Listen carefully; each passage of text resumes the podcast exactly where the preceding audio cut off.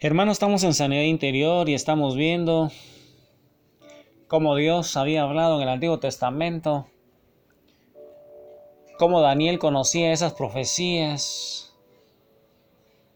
pero él no se quedó sentado esperando esas promesas de Dios que se cumplieran en la vida de ese pueblo.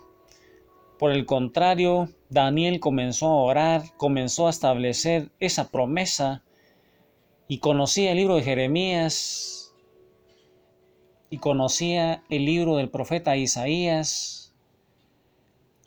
Y vimos ese texto de Isaías 44, 26, 28, en donde él profetiza, donde nuestro Padre Celestial profetiza y habla de Ciro y lo pone a él como es mi pastor y cumplirá todo lo que yo quiero al decir a Jerusalén, serás edificada y al templo serás fundado. Mira, hermano, Dios llama por nombre a Ciro. 150 años antes de que naciera Ciro, lo llamó desde antes que naciera, hermano. Mira cómo llamó a Ciro. Y Ciro no fue alguien que conociera a Dios, pero levantaría un poderoso reino que quebrantaría las puertas de bronce, de cerrojos y de hierro iba, hermano, este, este Ciro, hermano, fue el instrumento que nuestro padre utilizó para destruir a Nabucodonosor, los babilonios, hermano, que fueron los que llevaron cautivos 70 años a ese pueblo de Israel. Y mira, hermano, como 150 años antes, ahí en Isaías 45, 1 al 5, mira lo que dice, hermano, ahí como Dios llama por su nombre a Ciro 150 años antes de que él naciera.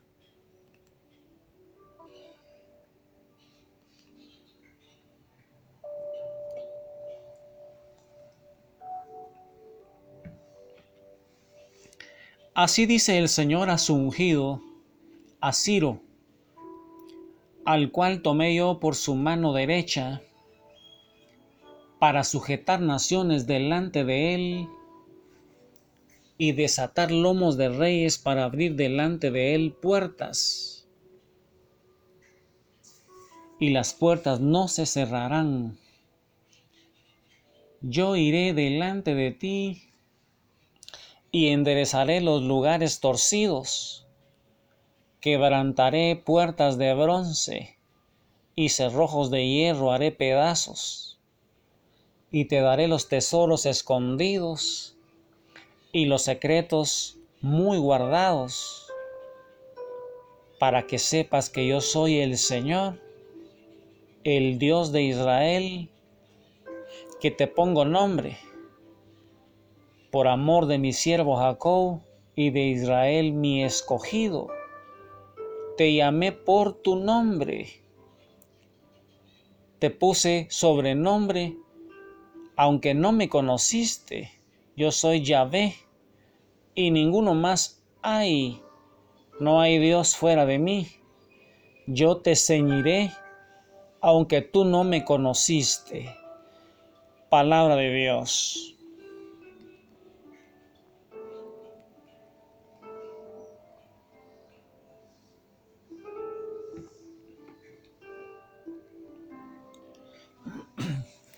Mira, hermano, ese texto de Isaías y Daniel lo conocía muy bien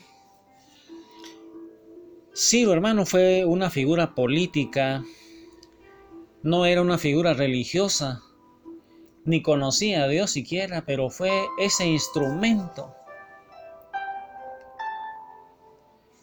para que restaurara al pueblo de Israel. Y una vez más, hermano, Dios buscó un hombre para que se parara en la brecha y en este caso levantó a Ciro para que llevara a cabo la restauración de Israel, de Jerusalén, y que de una vez se reedificaran las ruinas de la ciudad, hermano. Mira, cuando Daniel comenzó a leer esta profecía acerca de que Dios iba a restaurar a Jerusalén, qué emoción haber sentido Daniel, hermano. Y es que cuando nosotros confiamos en las promesas de nuestro Padre Celestial, Debe nacer en nosotros ese espíritu de Daniel, hermano, ahí, cuando esos años se cumplieron, vino Ciro, tomó el trono de Persia y después conquistó a Siria. Todavía no era rey de Babilonia, donde Daniel estaba como esclavo, hermano. Finalmente, allá en el año 539 a.C., Babilonia fue ocupada por el rey de Siria, que era, y vino a ser parte de ese imperio.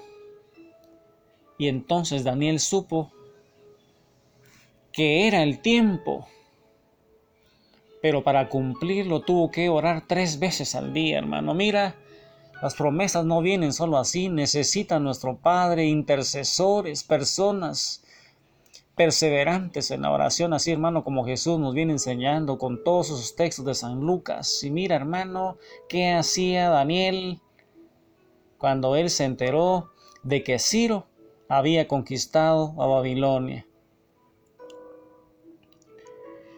Entonces estos gobernadores y sátrapas se juntaron delante del rey y le dijeron así, Rey Darío, para siempre vive. Todos los gobernadores del reino, magistrados, sátrapas, príncipes y capitanes han acordado por consejo que promulgues un edicto real y lo confirmes que cualquiera que en el espacio de treinta días demande petición de cualquier dios u hombre fuera de ti, oh rey, sea echado en el foso de los leones. Ahora, oh rey, confirma el edicto y fírmalo, para que no pueda ser revocado conforme a la ley de Media y de Persia la cual no puede ser abrogada.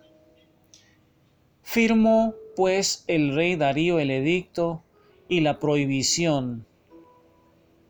Cuando Daniel supo que el edicto había sido firmado, entró en su casa y abiertas las ventanas de su cámara que daban hacia Jerusalén, se arrodillaba tres veces al día y oraba y daba gracias delante de su Dios como lo solía hacer antes.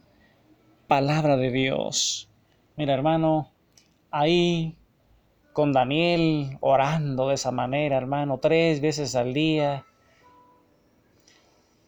Es que hermano, eso no se logra teniendo solo comunión con Dios y dejando que Él lo haga todo. Se trata de una comunión combinada con acción y ahí, hermano, al lado de Daniel, con María Santísima, con todos los ángeles, con todos los santos, en el nombre de Jesús, lleguemos a ese trono de la gracia como esos intercesores, esos reparadores de las brechas, para hacer que todas las profecías hechas para nuestra iglesia y para nuestro país, para nuestra familia, sean llevadas a cabo y nosotros, hermano, como los hijos de Dios, coherederos con Cristo, podamos ser bendecidos. Y ahí en oración, hermano, pidámosle a ese Padre bueno que nos llene de su Espíritu Santo para desatar el poder de Dios en nuestra familia y en la iglesia. Ahí donde estás.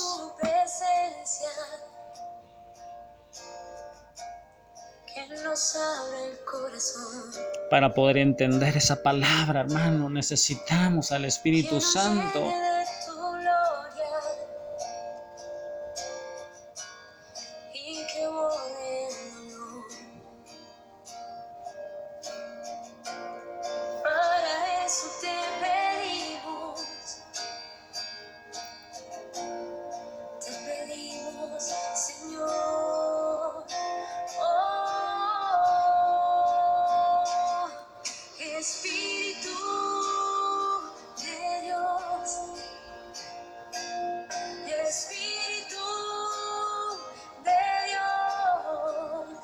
Y ahí, hermano, con Daniel,